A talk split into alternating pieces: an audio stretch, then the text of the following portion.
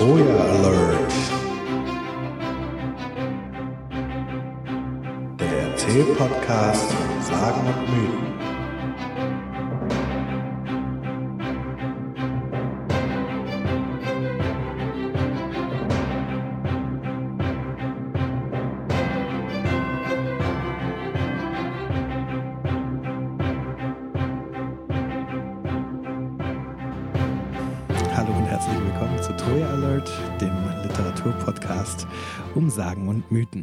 Heute äh, erste Folge. Juhu. Hallo Hurra. Daniel. Hallo Stefan. Genau, ich bin Stefan. Mein Gesprächspartner Daniel habt ihr schon gehört und vielleicht oder mit Chance äh, kennt ihr uns auch schon aus meinem anderen Podcast, nämlich Spoiler Alert, wo wir ja auch äh, miteinander reden und dies hier ist ja ein Spin-off des Ganzen und hier soll es jetzt um Sagen und Mythen gehen. Genau. Und ich hoffe, für Daniel wird es nicht zu langweilig. Ich, ich habe äh, erstmal äh, mir vorgenommen, äh, ich habe die Rolle äh, des Straight Man. Ähm, Straight Man. äh, das gibt in, äh, in, in so Comedy-Duos. Äh, gibt es meistens eine Figur, das ist der Straight Man. Das ist, glaube ich, der, der, also das heißt, glaube ich, so wegen der Straight Face, die der behält. Das ist der immer, der sagt, ach ehrlich? Und was ist dann passiert? Ähm, ist so, der immer so der Stichwortgeber ist, damit der andere seine Geschichte erzählen kann. Ah, okay. Ich hätte jetzt gedacht, vielleicht ist es sowas wie der, der quasi der normale und empörte ist. Also wenn man so klassische britische Sketch-Comedy nimmt, Ja, äh, ist ja meistens einer gut englisch bürgerlich und äh, really? genau und und und äh, dann empört über die verrückten Verhaltensweisen seines Ja, das äh, könnte, könnte sogar auch sein. Ja. Gut, Was, das, wir äh, fangen schon mit Abschweifungen Genau. an. Das ist schon mal schön. Ja, wunderbar. Eigentlich soll es in diesem Podcast um Sagen gehen und äh, um Mythen und äh, um das Erzählen dieser ganzen Geschichte. Und ähm, genau, das machen wir auch. Äh, Troja Alert klingt ja danach, als würden wir nur äh, Griechen und vielleicht Römer äh, besprechen. Das ist äh, nicht so. Wir nehmen uns da verschiedene Sagenkreise vor. Aber wir fangen äh, natürlich mit den Griechen an. Ich finde, das gehört so. Und ich muss auch gestehen, äh, mit denen kenne ich mich am besten aus. Ich habe zwar so in, in einem Kaufrausch, äh, als die Idee dieses, dieses Podcasts geboren war, angefangen, mir irgendwie alle möglichen E-Books zusammen zu kaufen über verschiedene andere Sagenkreise, aber das muss ich ja alles mir noch erstmal reintun. Und äh, bei den Griechen kenne ich mich eigentlich auch so aus, da können wir direkt starten. Genau, das ist, die Griechen sind, also äh, im Vergleich kenne ich mich bei den Griechen auch am besten aus, was aber, äh, also, weißt du, Was so, wenn- heißt. genau, auf einer Skala von 1 bis 10 würde ich sagen, bei den Griechen vielleicht so 2 bis 3 wäre so mein Level vielleicht. Mhm. Bei den Römern dann eher so 1 und ähm, ja, das war's dann auch, glaube ich. Ja, naja, da können wir jetzt ja was dran ändern. Genau. Das ist ja ich- schon mal was. ich bin auf der anderen Seite auch gespannt, äh, wie viel dann don, doch so über den, den neulich schon mal äh, im, im Spoiler besprochenen osmotischen Druck äh, bei einem gelandet ist, über andere Geschichten, die man gehört hat, Mhm. Adaptionen etc. Vielleicht kenne ich dann doch ja einiges, was du mir erzählst. Ja, ich kann mir vorstellen, dass zum Beispiel viel in, äh, also dass man im Nachhinein viele so Redewendungen, die wir im Deutschen haben, äh, verstehen, Mhm. äh, verstehen könnte, weil wir tatsächlich viel so Bilder haben, die, äh, die ursprünglich aus, aus griechischen Sagen stammen. Also zum Beispiel der Zankapfel ist so ein Ding. Das, äh, naja, aber das erzähle ich später. Ja. Ähm, die Frage, wie anfangen, ist ja immer so eine Sache. Ich glaube, um überhaupt mit griechischen Sagen loslegen zu können, ist es immer gut, wenn man mal äh, das grobe Setting versteht, in dem all diese Sagen ablaufen, also insbesondere wie dieser Götterhimmel aussieht, weil um die dreht sich äh, eigentlich alles, also selbst die Dinge, die nichts mit den Göttern selbst zu tun haben, sondern wo irgendwelche Helden im Spiel sind, da wird meistens zumindest so was Abstammungen angeht, sowohl der Helden als auch deren Gegenspieler, Monster etc. äh, in der Regel irgendwie drauf verwiesen, ja, das ist ein Sohn von so und so und das ist eine Tochter von hier und da und so weiter. Dementsprechend ist es eigentlich gut, wenn man da erstmal so das Who is Who im griechischen Götterhimmel äh, angeht. Okay. Und äh, daher fange ich jetzt mal mit dem griechischen Schöpfungsmythos an und dabei kommen dann gewissermaßen die ganzen Götter auf den Plan. Die gehen wir jetzt heute noch nicht einzeln durch oder, oder nicht deren jeweils eigenen Geschichten, aber dass man so ein bisschen die, ähm, ja, diese ganze Entstehungsgeschichte mal auf, auf die Reihe kriegt. Mhm. Gut, also äh, im Prinzip fängt der griechische Schöpfungsmythos ganz ähnlich an wie der in der Bibel auch. Äh, so am Anfang war alles wüst und leer. Äh, die Griechen nennen das Ganze das Chaos. Das äh, ist quasi so die große, die große Lehre. Mhm. Und das ist im Prinzip auch schon der erste Gott. Also Aha. das Chaos ist auch schon so eine, so eine Götterfigur. Wobei diese allerfrühesten Götter, die einfach so entstehen, ich habe den Eindruck, dass die weniger vermenschlicht werden als die, die späteren. Äh, vielleicht sollte ich noch vorweg sagen, dass es gewissermaßen mehrere Generationen von, von Göttern gibt im, in der griechischen Mythologie und wie diese Generationen jetzt aufeinander folgen, das erzähle ich jetzt quasi. Das heißt, wir machen aber auch alle Generationen heute, nicht nur die erste. Nee, das ergibt keinen Sinn, weil die erste, die machen ja nichts. Die sind eigentlich nur dazu da, um von der zweiten abgelöst zu werden. Und was ist Ihr Job? Gestürzt werden. Genau. Nee, also genau. Also ich erzähle das einmal runter, bis gewissermaßen die, die olympischen Götter, also die dritte Generation, mhm. äh, die Bühne betreten und dann äh, lassen wir es erstmal gut sein. Okay. Genau. Gut, also das Chaos ist gewissermaßen so diese erste göttliche Figur, wenn auch in der Regel nicht äh, als, als so eine menschliche Figur dargestellt wird, wie das ja sonst bei den Griechen üblich ist, dass die ihre Götter also anthropomorphisieren. Ähm, und dann kommt es drauf an, in manchen Varianten äh, entstehen dann quasi neben dem Chaos äh, noch mehr äh, von diesen äh, von diesen Göttern. Aber ähm, in der Regel ist es so, dass quasi aus dem Chaos sich die anderen bilden. Also dass quasi das, das, das Chaos das Einzige ist, was so aus sich heraus entsteht. Mhm. Und äh, den Rest könnte man dann schon fast als, ähm, ja, wie soll man sagen, als, als Kinder des Chaos, die, die aus mhm. dem Chaos heraus geboren werden, sozusagen, äh, bezeichnen. Also das Chaos ist sozusagen diese, dieser klassische Fall von irgendwo muss es angefangen haben und wer hat, wer hat denn das Chaos erschaffen und deshalb ist da so ein, so ein emergentes Moment drin von das kommt von selber. Genau. Genau, also diese ganze Geschichte mit, mit wer erschafft denn den Erschaffer und so, diese, ja, genau. diese ganze Problematik, die wird da gewissermaßen so umgangen, indem zumindest das Nichts gewissermaßen erstmal da ist. So. Ja. Und dann geht's, danach geht's dann weiter.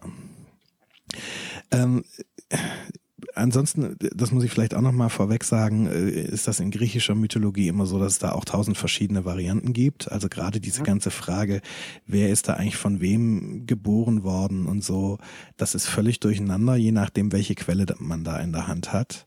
Mhm. Äh, gerade bei diesen ersten Göttergenerationen ist es teilweise so, dass in der einen Variante die einen die Eltern und die anderen die Kinder sind und in der nächsten Variante ist es genau umgedreht. Okay. Ne, also dass da tatsächlich Eltern- und Kindergenerationen mal miteinander ausgetauscht werden. Aber äh, so die Hauptlinien, die sind eigentlich meistens relativ klar. Mhm. Und das, was sich so als, ja, so wenn man das so sagen kann, so als, als kanonisch so durchgesetzt hat und am häufigsten so bezeichnet wird, ist eigentlich das, was, was äh, Hesiod äh, geschrieben hat in seiner Theogonie. Ähm, der ist, also Hesiod ist quasi neben Homer so, die sind so die ältesten Quellen, die wir haben über griechische Mythologie und alles weitere sind, ähm, die bauen dann auch zu großen Teilen auf Homer und auf Hesiod auf.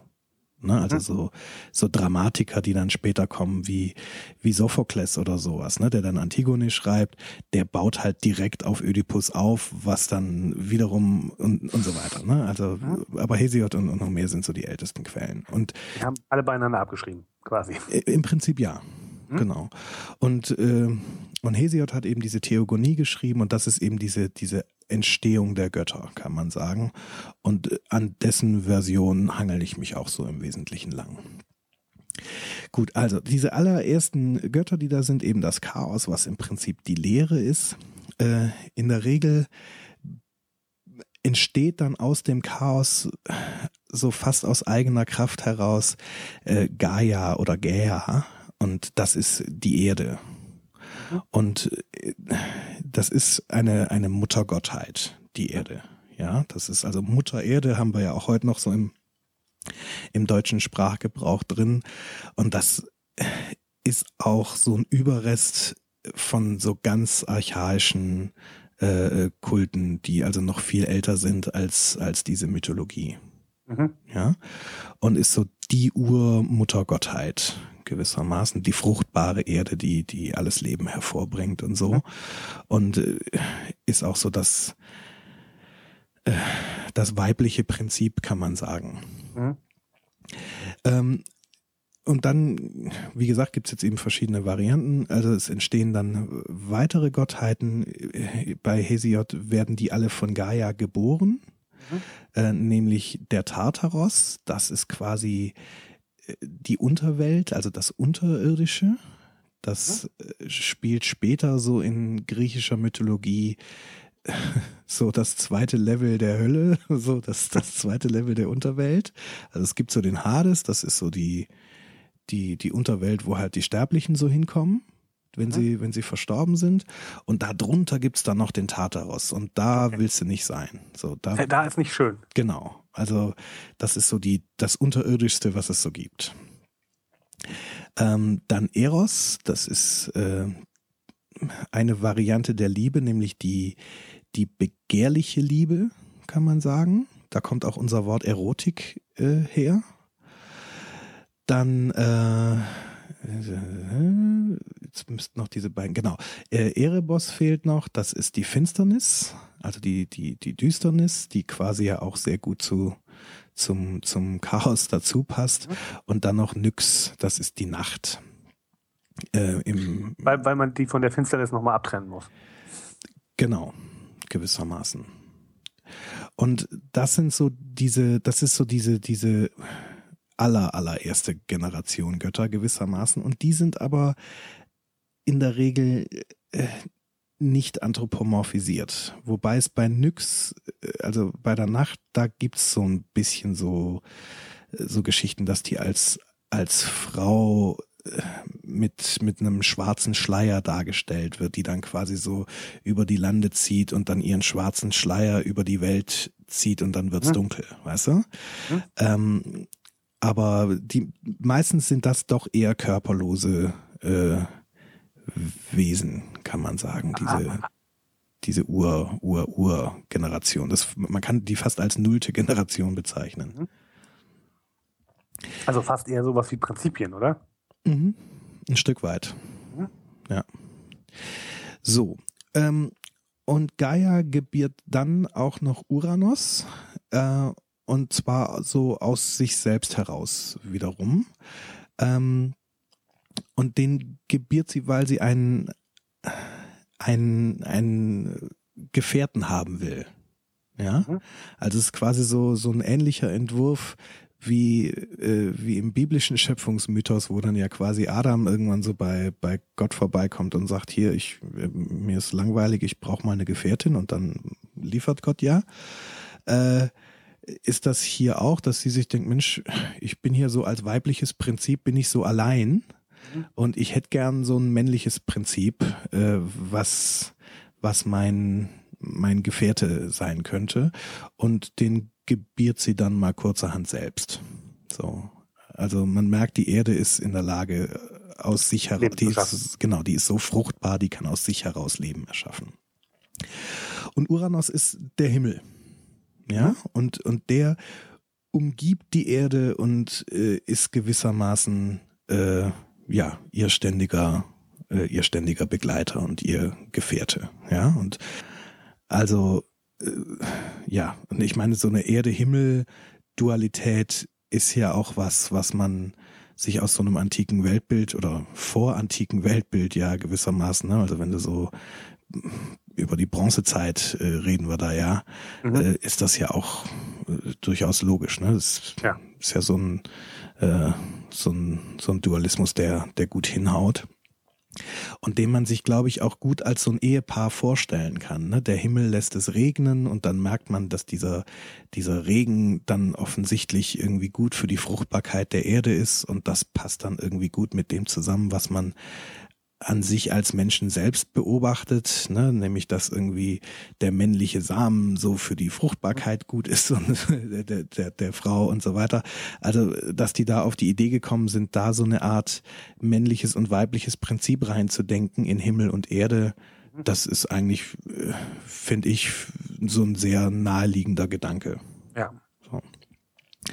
Genau, und äh, so ist das dann also auch. Äh, Uranus und Gaia sind dann also gewissermaßen so dieser erste männlich-weibliche, äh, diese erste männlich-weibliche Paarung. Mhm. Und äh, das kann man sagen, die beiden und diese, diese anderen Gottheiten, das ist so die, die, die erste Generation. So. Mhm.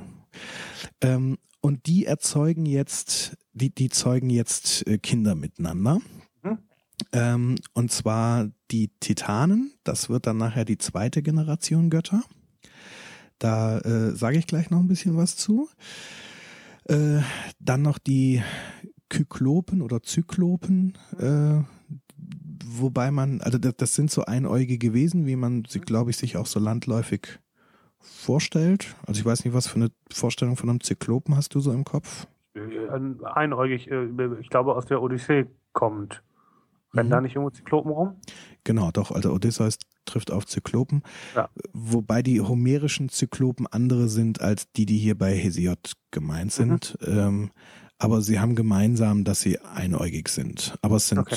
äh, sie sind so ein bisschen unterschiedlich. Also diese Kyklopen bei Hesiod, die sind, ähm, die sind gottgleich, die sind auch unsterblich und so. Und die, äh, die Zyklopen oder Kyklopen bei, bei Homer, die sind irgendwie, äh, wie soll ich sagen?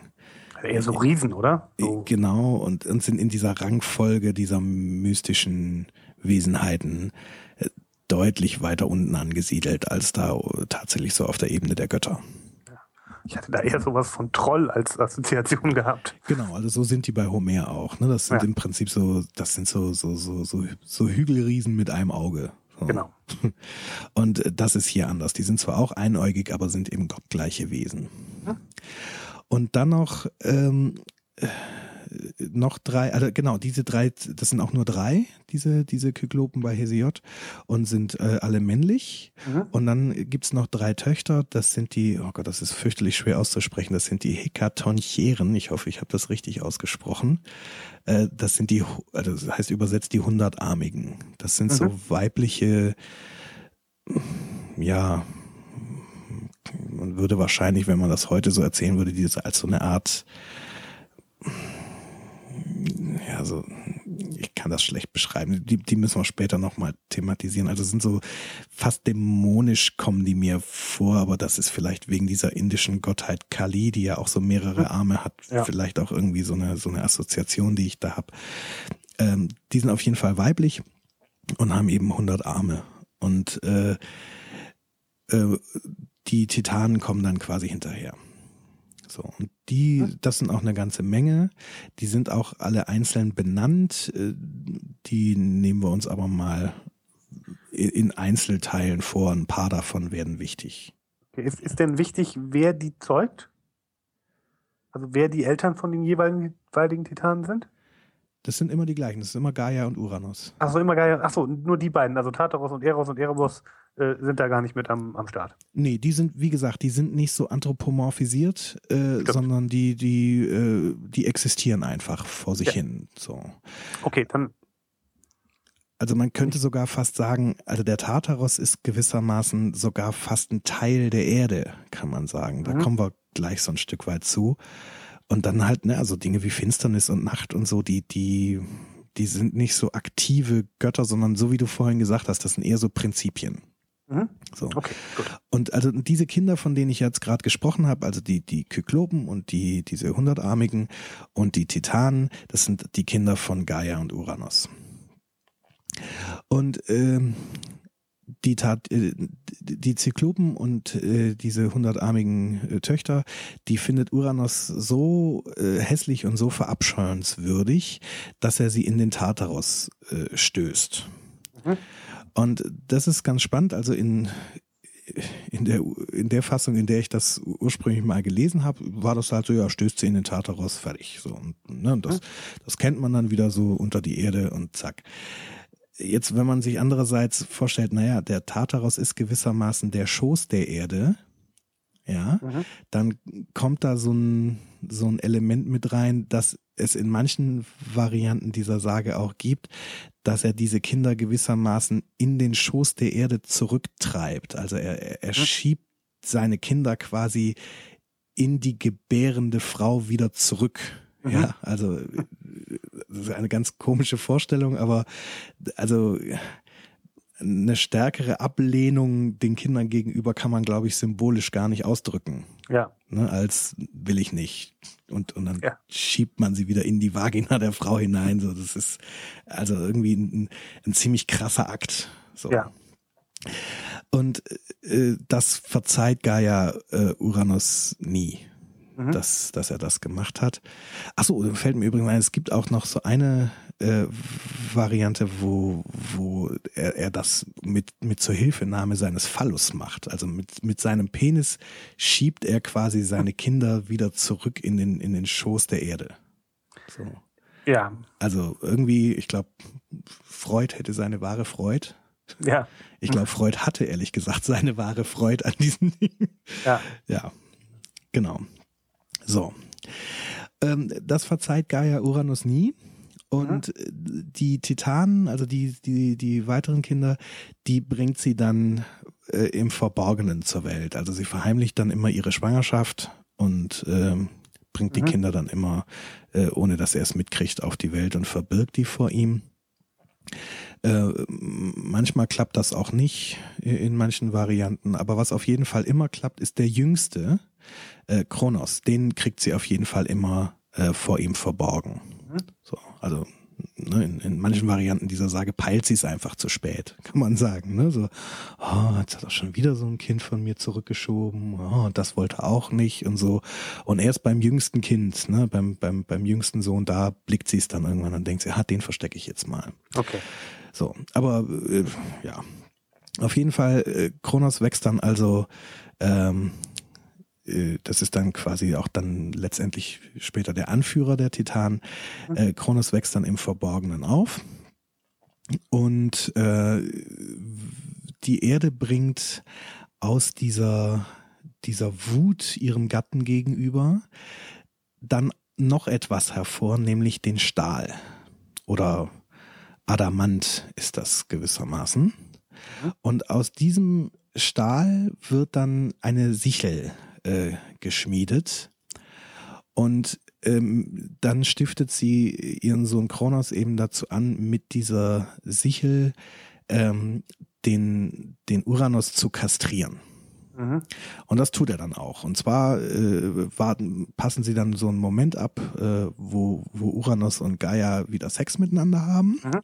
Und dann kommt Kronos so gewissermaßen von hinten, ich weiß nicht, wie man sich das so gut vorstellen kann, und schneidet ihm auf jeden Fall äh, mit, dieser, mit dieser Sichel den Penis ab. Ähm, dann fallen die Blutstropfen fallen zu Boden, da werden dann ähm, so Rachegöttinnen draus, die Erinien. Ähm, das sind die Furien, oder? Das sind so, genau, oder Harpinen, da gibt es so verschiedene Varianten davon. Ähm, genau, also Erinien werden sie so in der Regel im, im, in, in, der, in, in diesen, diesen klassisch-griechischen Geschichten genannt. Und ähm, in manchen Varianten fällt dann auch noch Sperma von ihm ins Meer. Und so Göttersperma, das fällt nicht einfach so ins Meer und klumpt weg und juhu, sondern das, äh, da geht's ab, ja. Also das, ja.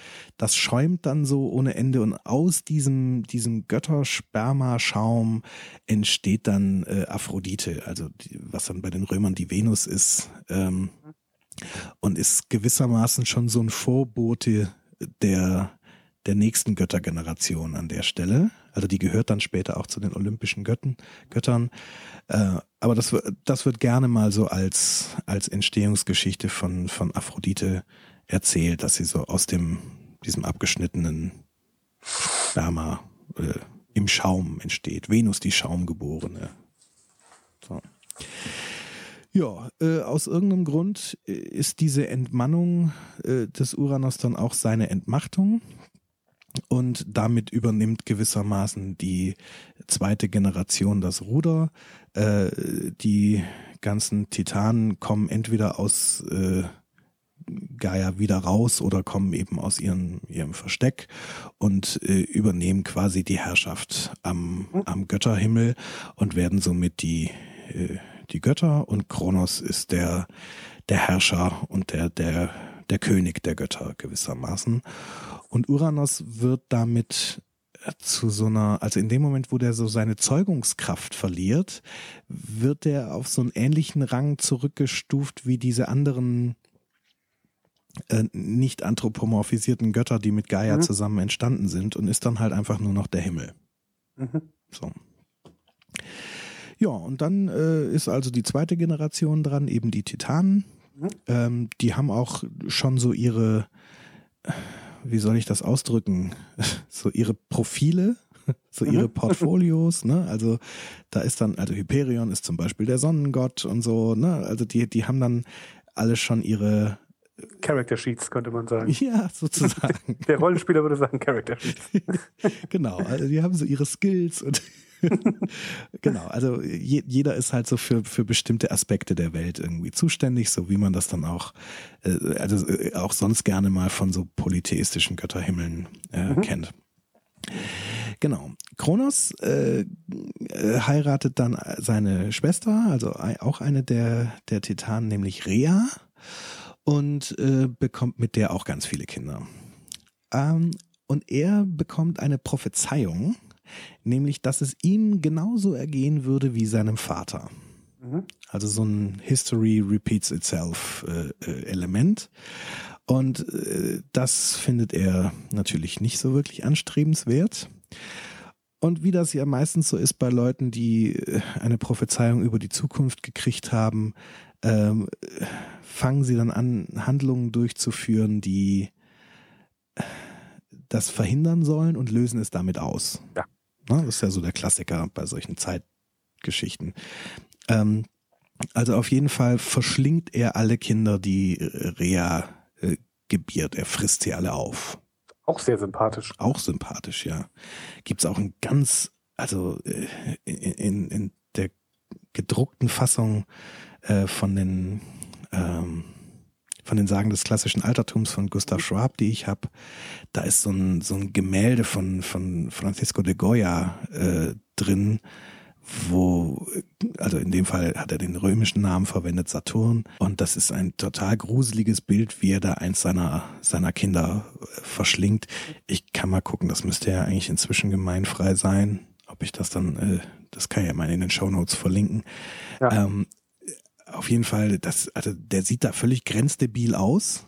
So, also hat, hat absolut wahnsinnige Augen und hat halt so einen, so einen abgenagten Torso von einem, von einer menschlichen Figur so in Händen und, und frisst die halt gerade. Und das hat mich ja. als Kind total verstört. So. Kein Wunder. Also. Ja. genau, also auf jeden Fall frisst er all seine Kinder auf. Und äh, ja, löst dann natürlich auch aus, dass äh, etwas Ähnliches passiert wie äh, bei seiner Mutter und ihm. Äh, nämlich Rea, äh, die ist äh, ähnlich helle offensichtlich wie, wie Gea oder Gaia. Äh, die äh, macht das dann ein paar Kinder lang mit. Mhm. Und äh, beim, bei ihrem Jüngsten, äh, bei, bei Zeus dann, da schnallt es dann irgendwann und denkt sich, oh, den verstecke ich jetzt mal mhm. und äh, verbirgt ihn in, in einer Höhle auf Kreta und äh, gibt äh, Kronos anstattdessen äh, einen Stein. Mhm. Kronos scheint auch mordsmäßig intelligent zu sein, der merkt den Unterschied nämlich nicht, weil schließlich ist der Stein in Decken gehüllt, wird schon ein Baby sein. und äh, verschlingt dann eben diesen Stein. Und dann kommt auch so ein, so ein ähnliches Phänomen zum Tragen wie bei der Wolf und die sieben Geißlein. Nämlich er denkt sich, ui, das liegt aber schwer im Magen und äh, legt sich erstmal schlafen. Und in der Zwischenzeit hat äh, Zeus dann also die Möglichkeit, da auf äh, Kreta äh, ja, zu wachsen und zu gedeihen und zu einem äh, prächtigen jungen Kerl heranzureifen. Weil was so ein Gott ist, schläft auch nicht nur eine Nacht, der schläft irgendwie lange. Genau, so ist es. Mhm. Und da habe ich auch lange gedacht, naja, das ergibt auch Sinn irgendwie. Kronos ist ja so der Gott der Zeit und so. Äh, habe aber festgestellt, es sind tatsächlich zwei Götter. Also es gibt einen Kronos, den wir im Deutschen quasi mit CH schreiben mhm. würden. Das ist diese Zeit, äh, der mit dem Zeitportfolio. Der wird dann im Griechischen mit so einem, mit dem Chi geschrieben, also so ein X. Mhm. Und dann gibt's eben den, den Kronos mit K und mit, mit Kappa im, im Griechischen. Und das ist der, um den es hier geht. Und der hat mit der Zeit nichts zu tun. Okay. Der, ich glaube, das ist eher so indogermanisch, eher mit, mit unserem Wort Krone äh, verwandt. Also das ah, okay. ist, der ist einfach nur ein Götterkönig, mehr. So ähnlich wie Zeus halt auch. Der hat kein, kein Portfolio, der ist dazu da, über die anderen Götter zu herrschen. Ich habe hab das, ich äh, mache mir ein paar Notizen, ich habe das mit, in meinen Notizen hier mal mit El Jefe äh, benannt. Stimmt, genau. Das, das ist auf jeden Fall. Und ähm, genau. So, und Zeus wächst jetzt also zu einem ähm, äh, jungen Spring ins Feld äh, heran, der natürlich sowohl schlau als auch äh, waffenfähig ist und mächtig mhm. ist. Und äh, ja, der, als er dann soweit ist, äh, bekämpft er äh, seinen Vater. Mhm.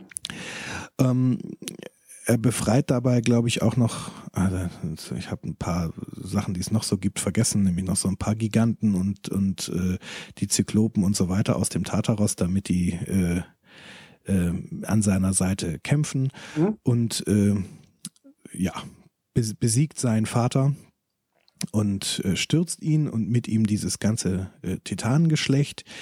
Äh, die werden teilweise auch von ihm in den Tartaros verbannt, äh, mhm. was äh, Gaia ihm sehr übel nimmt. Die hat sich ja gewissermaßen mit den Zyklopen gemeinsam so auf seine Seite gestellt mhm. und ähm, empfindet das zu Recht als Verrat, was er da tut. Ähm, aber ein paar spazieren dann auch noch so rum von den Titanen. Das ähm, habe ich tatsächlich gerade nicht verstanden warum Gaia das als Verrat empfindet. Naja, das sind ja ihre Kinder, die, die Titanen und äh, die, die Zyklopen.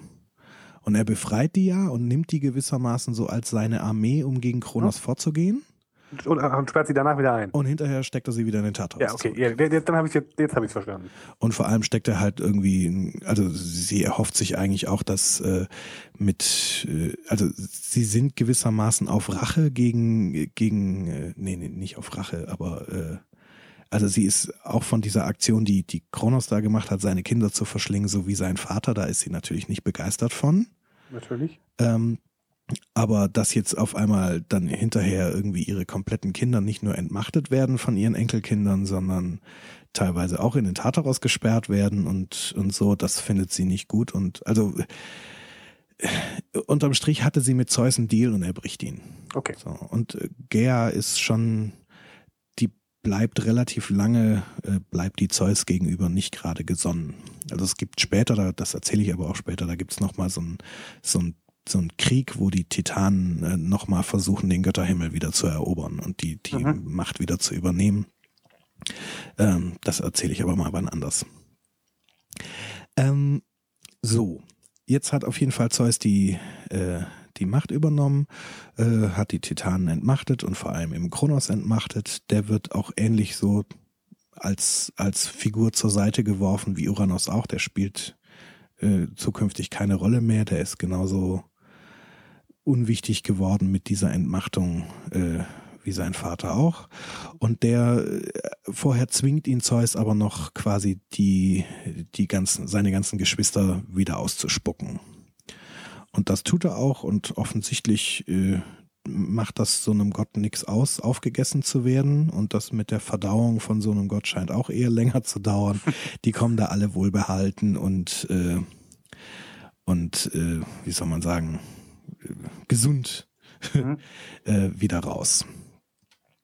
So, und da haben wir jetzt schon so den, den Nukleus dieser, dieser dritten Generation an Göttern, die dann eben auch die olympischen Götter sind und wo man sagt, so das, die stellt man sich so klassischerweise als, als griechische Götter vor. Mhm. Äh, die nenne ich jetzt noch einmal. Das ist also eben Zeus, der dann eben so der Göttervater und, und König der Götter ist.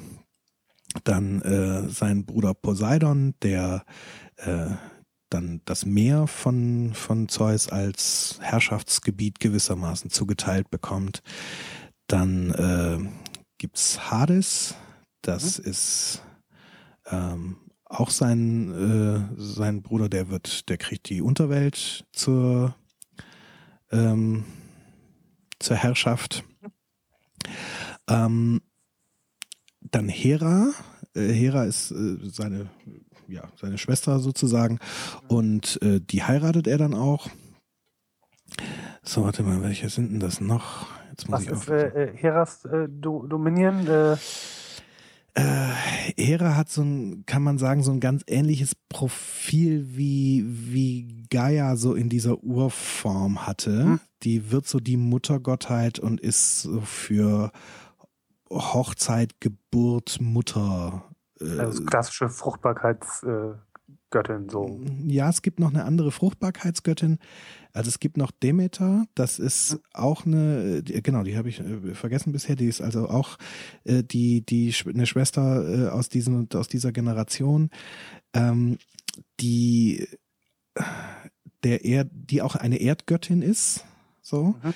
Äh, die ist Gaia fast noch ähnlicher und die ist noch mütterlicher und noch mehr, was so diese Fruchtbarkeit angeht, mhm. äh, so vom Profil her.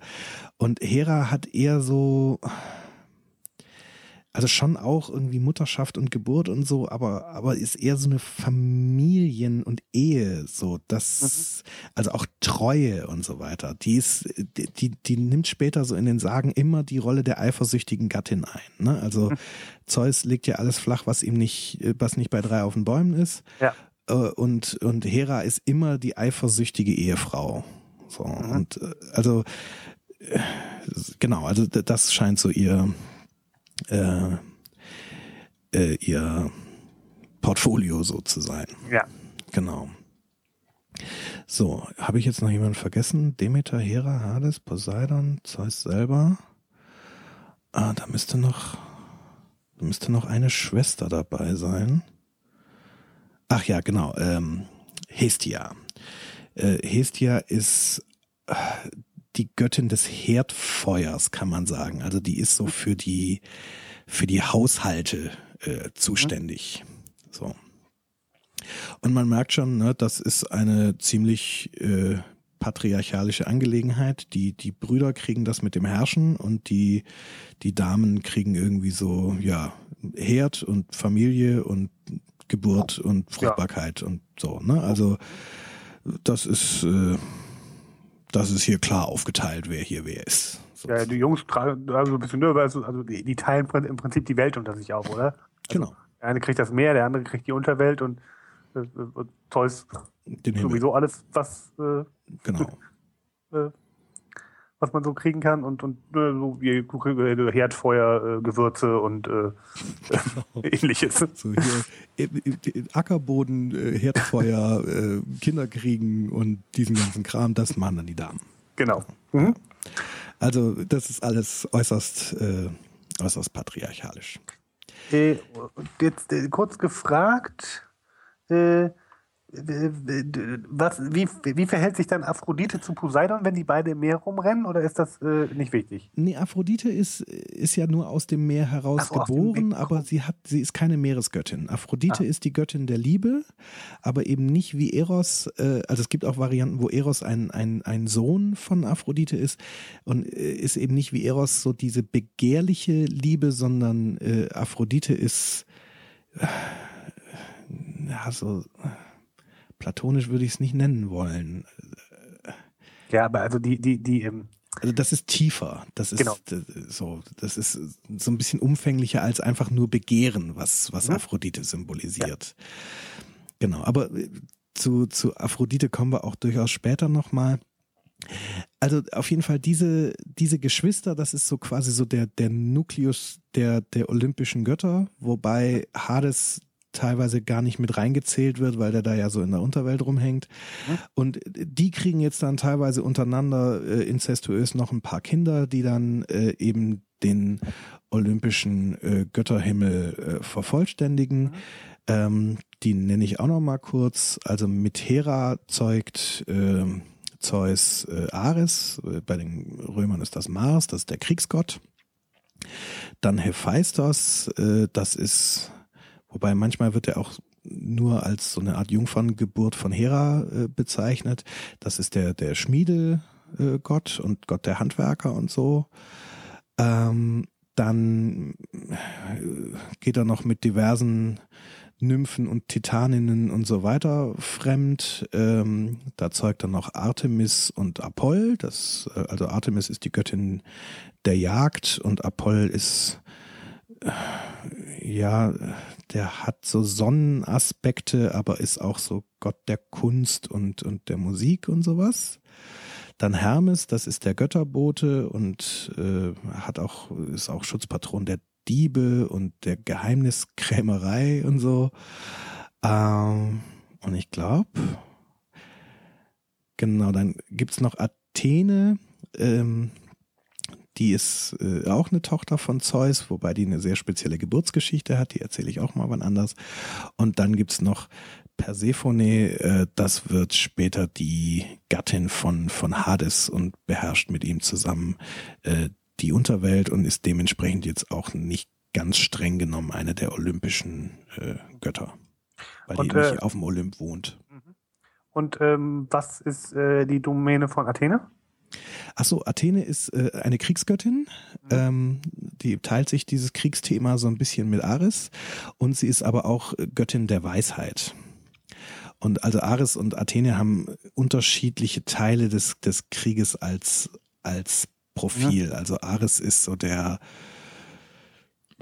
äh, der, der Berserker auf dem Schlachtfeld, äh, so, also und obendrein auch so diese, was man so als so ritterliche Tugenden oder, oder so, so Kriegerqualitäten, weißt du, so Tapferkeit und Ehre und, und Stärke und so diese Mhm. Geschichten, die äh, nimmt Ares mit. Also ich glaube, wenn man, wenn da irgendwie so ein, so ein griechischer Krieger irgendwie auf dem Schlachtfeld sich Mut zusprechen wollte und so, dann, dann hat er Ares angerufen. Und, äh, Und- wenn ich mal raten müsste, äh, Athene ist wahrscheinlich eher sozusagen das strategische Element. Exakt. Äh, äh, also der Befehlshaber, der hat wahrscheinlich eher Athene angerufen. Exakt. Also Athene ist ja auch, ne, auch eine Weisheitsgöttin. Mhm. Und äh, da geht's also um, um List, um schlaue Kriegsführung, um, um sinnvolle Strategie und, und so. Das ist eine völlig andere Form der, der Kriegsführung. Äh, und genau, der vermutlich ist sie eher so die Göttin, die vom, vom Feldherrn äh, angerufen wurde oder vielleicht auch vom ein oder anderen Krieger, der da so in der Phalanx stand und sich dachte, oh, hoffentlich hat sich unser General was Schlaues ausgedacht. Ja. So, Athene, schick ihm ein paar gute Gedanken. So. Ja. Ähm, ja. Genau. Und das heißt, also ob man jetzt Hades und Persephone da mit reinrechnet, äh, das ist immer so eine Definitionssache, ob die quasi zu diesen olympischen Göttern dazugehören. Wenn man nur die nimmt, die im Olymp wohnen, dann sind es halt Zeus, Poseidon, äh, Hera, äh, Apoll, Demeter, Artemis, Athene, Ares, Aphrodite, die wird dann quasi adoptiert oder ist in manchen Varianten auch eben eine Tochter von Zeus, Mhm. Hermes, Hephaistos und äh, äh, ach, Hestia, genau, die habe ich ja vorhin schon vergessen. Ja. Ja, soweit erstmal für heute. Da haben wir die, Mhm. die äh, olympischen Götter jetzt einmal durch und was die alle so machen und, und wie das auch, wie die Menschen dann noch mit ins Spiel kommen, das äh, besprechen wir dann beim nächsten Mal. Äh, kann man dann anders machen. Genau. So, so. ja. Äh, zwei Dinge, die ich spannend finde daran. Mhm. Ähm, zum einen, äh, finde ich diese, diese Mehrgenerationen-Geschichte spannend. Mhm. Ähm, also, In, inwiefern? naja, warum, warum erzählst du eine, eine Göttergeschichte so, dass sie, dass sie andere Götter ablöst? Mhm. Ähm, Eigentlich seltsam, ne? Also Ja. so aus, aus unserem Kulturkreis heraus ist das fast nicht denkbar. Ja. Ähm, naja, also das ist jetzt natürlich alles völlig geraten, aber ich könnte mir tatsächlich vorstellen, dass das sozusagen auch eine Sorte war, mit, mit, mit anderen Kulten, Religionen, wie auch immer du die zu dem Zeitpunkt nennen willst, äh, umzugehen. Mhm. Zu sagen, also so wirklich so, ja, ja, unsere Götter haben eure Götter aber besiegt. Ja. Ähm, Ich halte das tatsächlich auch für die, für die naheliegendste Variante. Also ich lehne mich da wahrscheinlich ziemlich aus dem Fenster. Ich habe so ein bisschen rumrecherchiert, ob man dazu was findet und da es gibt da viele Theorien und und also wenn ich es richtig verstanden habe, streiten sich die die, ich weiß nicht, ob das Althistoriker oder, oder Archäologen oder was auch immer sind. Also auf jeden Fall streitet man sich noch ganz ordentlich um, um dieses mykenisches Zeitalter nennt man das übrigens. Also quasi dieses Zeitalter, das erzählt wird in den Sagen. Das ist so, ja, so 1600 bis 1200 vor Christus so ungefähr. ja. Ähm, da streiten sie sich noch sehr drüber. Aber was, was ich ganz spannend finde, ist, und das, also deswegen mache ich das mal so als Tütenthese. Ich habe nichts gefunden, was dem so, so, was das belegt, aber auch nichts, was ihm jetzt widersprechen würde, Mhm.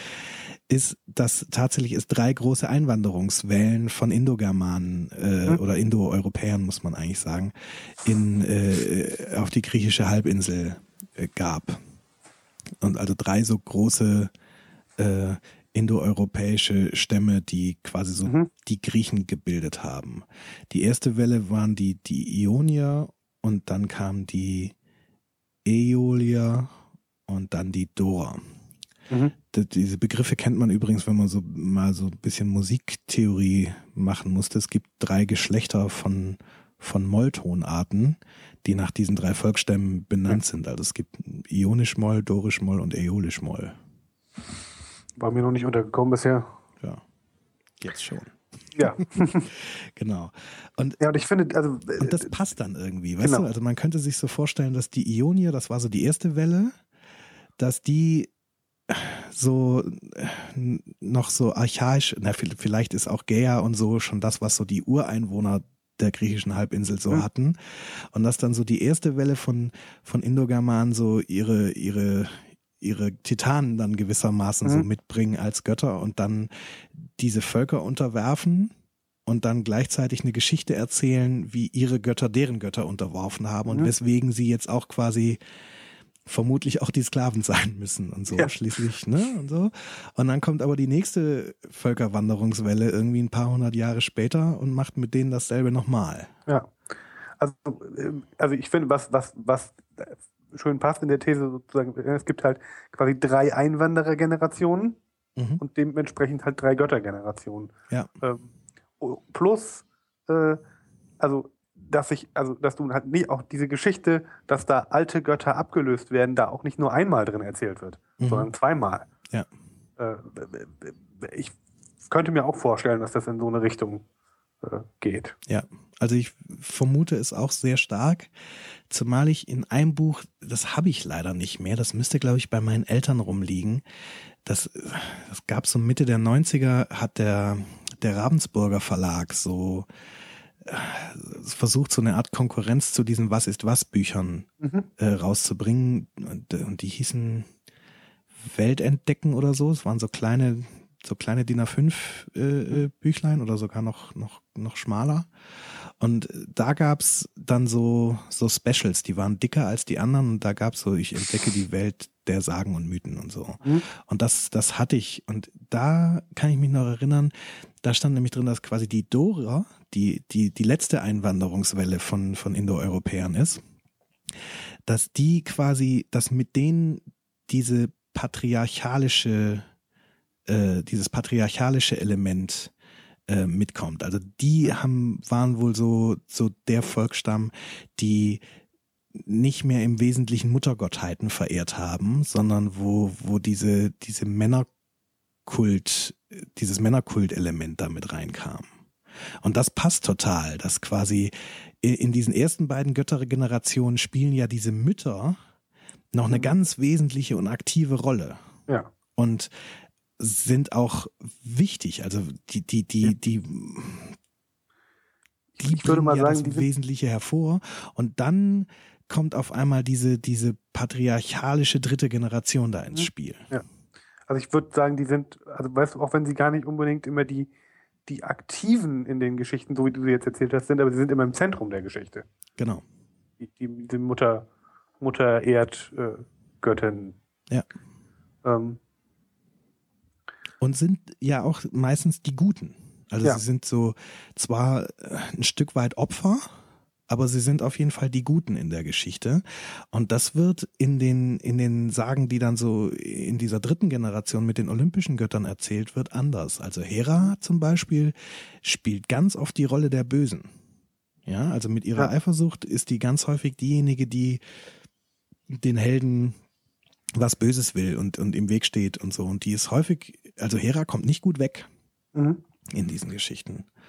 Und ich finde es auch da nochmal, äh, also gerade spannend, äh, dass sie die, also als ich dich vorhin gefragt habe, so, ne, wie, wie hängen die denn jetzt, also ne, was ist denn deren Domäne und deren Domäne, war so ja, so ein bisschen so, ja, da ist eher so das und da ist eher so das. Also ich finde auch, dass sie so ganz viel von dem, was da so traditionell sozusagen im, äh, als weibliche Prinzipien quasi gedacht wurde. Also sowas wie Fruchtbarkeit und, und Geborgenheit und la la la la, mhm. auch so ein bisschen auf, auf so Einzelfiguren verteilt haben. Mhm. Weißt du, so, okay, du kriegst das Herdfeuer, ähm, aber auch nur das, weißt du? Ja. Äh, das ist ja auch nicht das, äh, das ist ja nicht der Waldbrand. Weißt du? Das ist das, äh, mhm. äh, das ist das, ich komme vom langen Tag nach Hause und habe ein warmes Feuer mhm. äh, äh zu Hause. Und ja, du kriegst irgendwie ne, dann, dann so, so, so Fruchtbarkeitsgeschichten und, und, und Mutter und Ehe, Familie wird auch irgendwie getrennt, was finde ich auch die, ähm, also die, die, die einzelnen Figuren quasi auch weniger mächtig äh, werden hm. lässt. Stimmt, es ist nicht so eine allumfassende Muttergottheit, die das mhm. alles so in sich, in sich aufnimmt, genau. sondern so eine, so eine Vereinzelung gewissermaßen. Genau. Es ist nicht, nicht eine Muttergottheit, die sowohl Begehren als auch Geburt, als auch Versorgung, als auch macht. Mhm. Ja. Ähm, also während sie wenn da man sich Cäsars alte äh, Kriegsstrategieteile und Herrsche irgendwie so anguckt, dann mhm. äh, hat das da total hingehauen. ja. Wobei es natürlich auch sein kann, dass diese Ausdifferenzierung, die da passiert, aus einer kultischen Logik heraus passiert ist. Also dass das quasi in dem gesellschaftlichen Diskurs damals aus irgendeinem Grund notwendig war, das differenziert zu denken und differenziert zu ja. betrachten. Also dass da quasi, wer weiß, vielleicht sogar Frauen das Bedürfnis hatten, äh, Gebete und Überlegungen, die was mit Ehe zu tun hatten, separat von Mutterschaft zu denken und dann da eben auch separate Prinzipien zu Göttinnen anthropomorphisiert haben oder sowas. Ja, da wollte ich, das wäre nämlich so, der zweite Punkt gewesen, das finde ich auch sehr deutlich, und zwar quasi sowohl bei den, bei den männlichen Göttern als auch bei den, bei den weiblichen, dass da so ein Ausdifferenzierungsprinzip drin ist. Mhm. Ja, also während du, während du in der ersten Generation äh, kommst du prinzipiell noch mit Himmel und Erde aus mhm. ähm, und so ein bisschen komischen, ne, so unter Welt und Finsternis und so komischen Kram, den man nicht unter Kontrolle hat.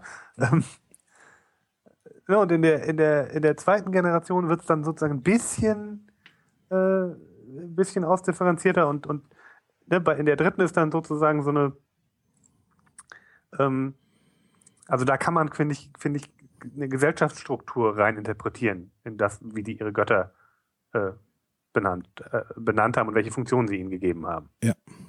Also, also ich würde auch vermuten, dass, dass also zumindest in dem Moment, wo diese Gesellschaft, die diese Religion gepflegt hat, äh, bei, äh, auf dem, diesem Punkt der olympischen Götter angekommen sind, dass das auch schon eine relativ patriarchalische Gesellschaft war, weil ja. zumindest die Struktur, wie das bei den Göttern funktioniert, ist sehr klar und sehr eindeutig. Ja.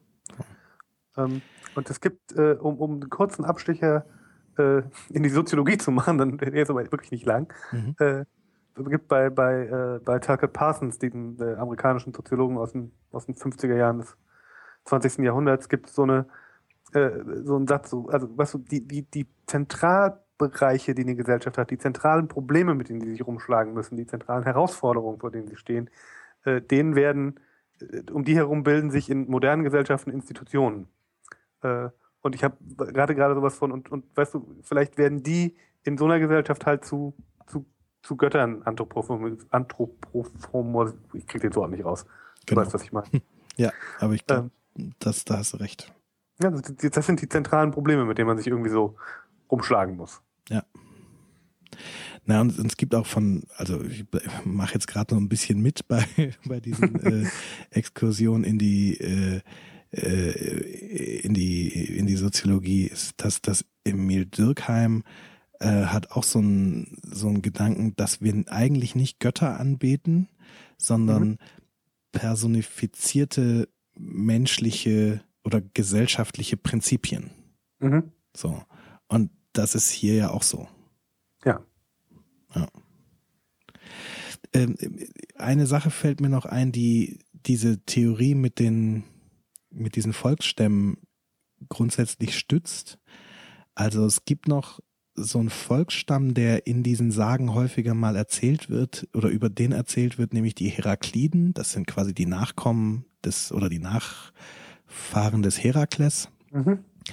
Und äh, da erzählen die, die Dora wohl über sich selbst, kann okay. man sagen. Also mit den Herakliden äh, meinten die Dora sich selbst. Die haben da ihre eigene Geschichte erzählt, ein Stück weit.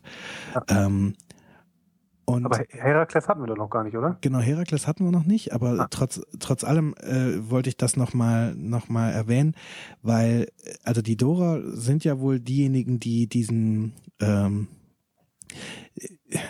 die diesen, diesen männlichen, diesen patriarchalischen Kult quasi mitgebracht haben. Mhm.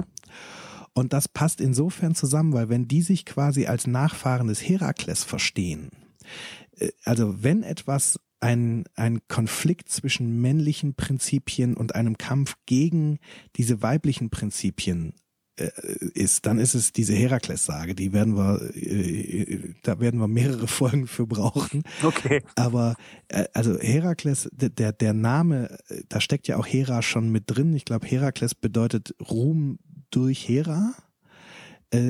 Herakles ist ein, ein männlicher Held, der auch enorm wichtig ist und der gewissermaßen so den, den, den Siegeszug des Mannes gegen die Anfeindungen dieser, dieser eifersüchtigen Hera äh, okay. angeht. Also Herakles muss sich die ganze Zeit zur Wehr setzen gegen Hera, weil sie ihm ans Leder will, weil er so ein toller Sohn von ihr, von, von Zeus ist, aber nicht von ihr ist. Mhm. Ja, es ist so, der, er ist der Sohn einer Nebenbuhlerin und deswegen versucht sie ihn platt zu machen. Und, und er, er, er ringt halt einen Sieg nach dem nächsten. Und das passt zumindest in diese Theorie oder diese Hypothese, die wir da gerade durchgewalzt haben, dass das so diese drei Volksstämme sind, die da so in, in Abfolge jeweils ihre Götter gegeneinander antreten lassen haben. Mhm. Das passt damit gut zusammen. Ja. Ja. Ja. Ich finde, da haben wir doch äh, eine schöne Runde gedreht. Ja. Gut. Einmal so, dass es fühlt sich so ein bisschen an, wie weißt du, das äh, äh, wie das Schachbrett aufstellen. Genau. So, also Figuren, diese Figuren auf Schachbrett aufstellen und dann kann man beim nächsten Mal anfangen, äh, so ein bisschen die hin und her zu ziehen. Genau. Beim nächsten Mal äh, nehmen wir uns einen Titanen vor, der noch eine Rolle zu spielen hat, nämlich Prometheus. Mhm. Und äh, der hat äh, was Wichtiges gemacht, deswegen nehme ich ihn auch gleich in die zweite Folge mit rein. Der hat die Menschen erschaffen und äh, die kommen nämlich, die gehören, finde ich, in so einen Schöpfungsmythos auch noch dazu. So, wo kommen denn eigentlich die Menschen her? Gut, wollen wir es dann für heute dabei bewenden lassen? Ja, finde ich. Oder hast du noch was?